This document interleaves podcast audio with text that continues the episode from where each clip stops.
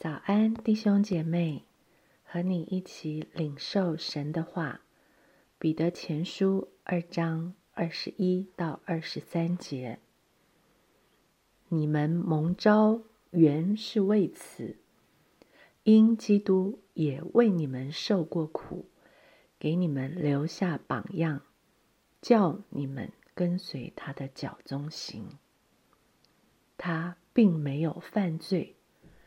口里也没有诡诈，他被骂不还口，受害不说威吓的话，只将自己交托那按公义审判人的主。我们蒙召原是为了什么呢？弟兄姐妹，你有没有想过？神把我从万人中选出来，把你从人群里招出来，是为了什么？在安逸中享福，在平顺中度日，还是坐等着上天堂呢？这里说，你们蒙召原是为此。神花了重价买赎我们，在我们身上下了大本钱，是有他的心意，是有目的的。经文告诉我们，因行善而受苦。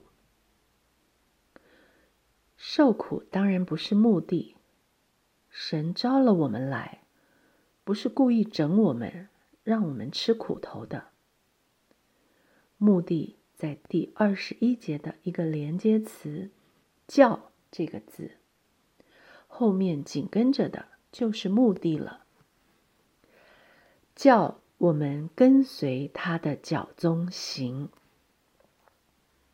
约翰福音八章三十一节，耶稣对信他的犹太人说：“你们若常常遵守我的道，就真是我的门徒。”如果我是跟过主的人，如果我认定了他是我的主，我就跟着他走，我就常常遵守他的道。我身上会有一个记号，是门徒的记号，别人一看见我，就能认出我是主的门徒。前面二章十二节说：“你们在外邦人中，应当品行端正。”叫那些毁谤你们是作恶的，因看见你们的好行为，便在鉴察的日子归荣耀给神。十五节也说，因为神的旨意原是要你们行善，可以堵住那糊涂无知人的口。因基督也为我们受过苦，给我们留下榜样。原来神的旨意是要叫我们行善，而行善是非常有可能会受苦的。我们会受苦，但我们是有福的。马太福音五章十节：为义受逼迫的人有福了，因为天国是他们的。为义受逼迫，不是一个遥远的。高大上的名词。就在我被老公误会指责的时候，能不能被骂不还口？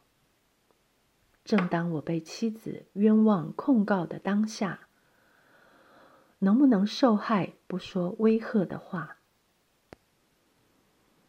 而我心中有着苦楚，里面有一口怨气，不能不发泄出来的那一刻。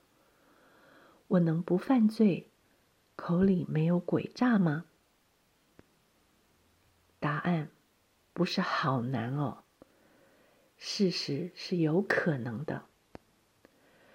如果我有一位主，他在我心中是显大的；如果我认定他是我的主，我真是他的门徒；如果让他走在我的前面，我跟着他的脚中行。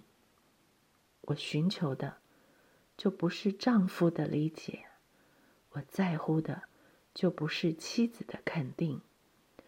我只将自己交托那按公义审判人的主。